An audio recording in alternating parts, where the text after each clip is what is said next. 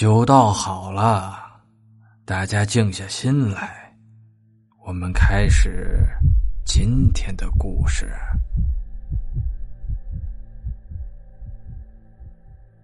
在往后拖着周颖走的时候，周颖也奋力反抗。周颖后面的影子突然间在这个时候和人一样站了起来，看似有一些瘦弱的身躯，却异常有力气，将这个准备干坏事的人一把给抱了起来，一下子将此人摔到了外面。这个人给吓坏了，起来后撒腿就跑，可是这个影子就和疯子一样追着。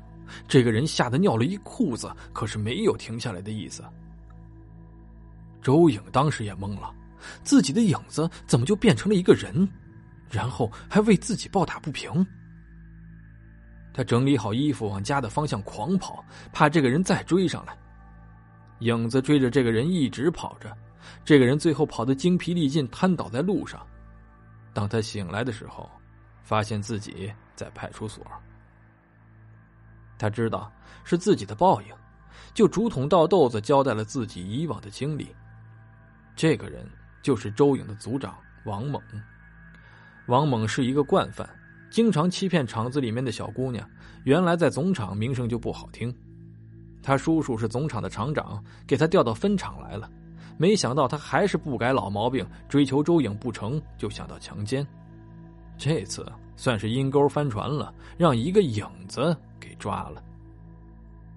周颖疯狂的跑回家，到了楼上就安静下来，他怕打扰熟睡的父亲。拿出钥匙打开门，看到了惊人的一幕：本来已经残疾的父亲站直在门口，两只手向前伸，眼睛瞪着，好像在抓住一个东西不松手一样。周颖和父亲生活这么多年，从来没有看到父亲这样。但是他不害怕父亲这样，哭着摇晃着父亲。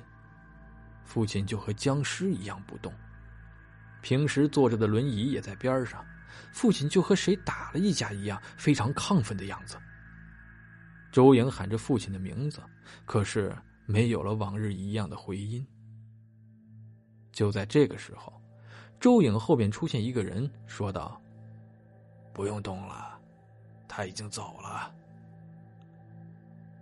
周颖回过头，看到一个慈祥的老头站在面前。“你是谁？”周颖问。老头说。我是老烟袋锅子，十七年前给你父亲解魂的人。十七年前，是的，小姑娘，你先安静下来。家里有醋吗？有的，老师傅，你请进来。周颖还是一个很懂事的孩子，平时他做了不少好事，也积累了不少功德。见到这种老人家，更是这样。老烟袋锅子也不客气，直接进屋就坐在边上的椅子上。周颖拿了一瓶醋出来，放在老烟袋锅子面前。老烟袋锅子也不客气，就拿着醋倒在了自己的如意葫芦里边，夹了一口醋，抹抹嘴，说道：“孩子，你父亲已经离开人间了。”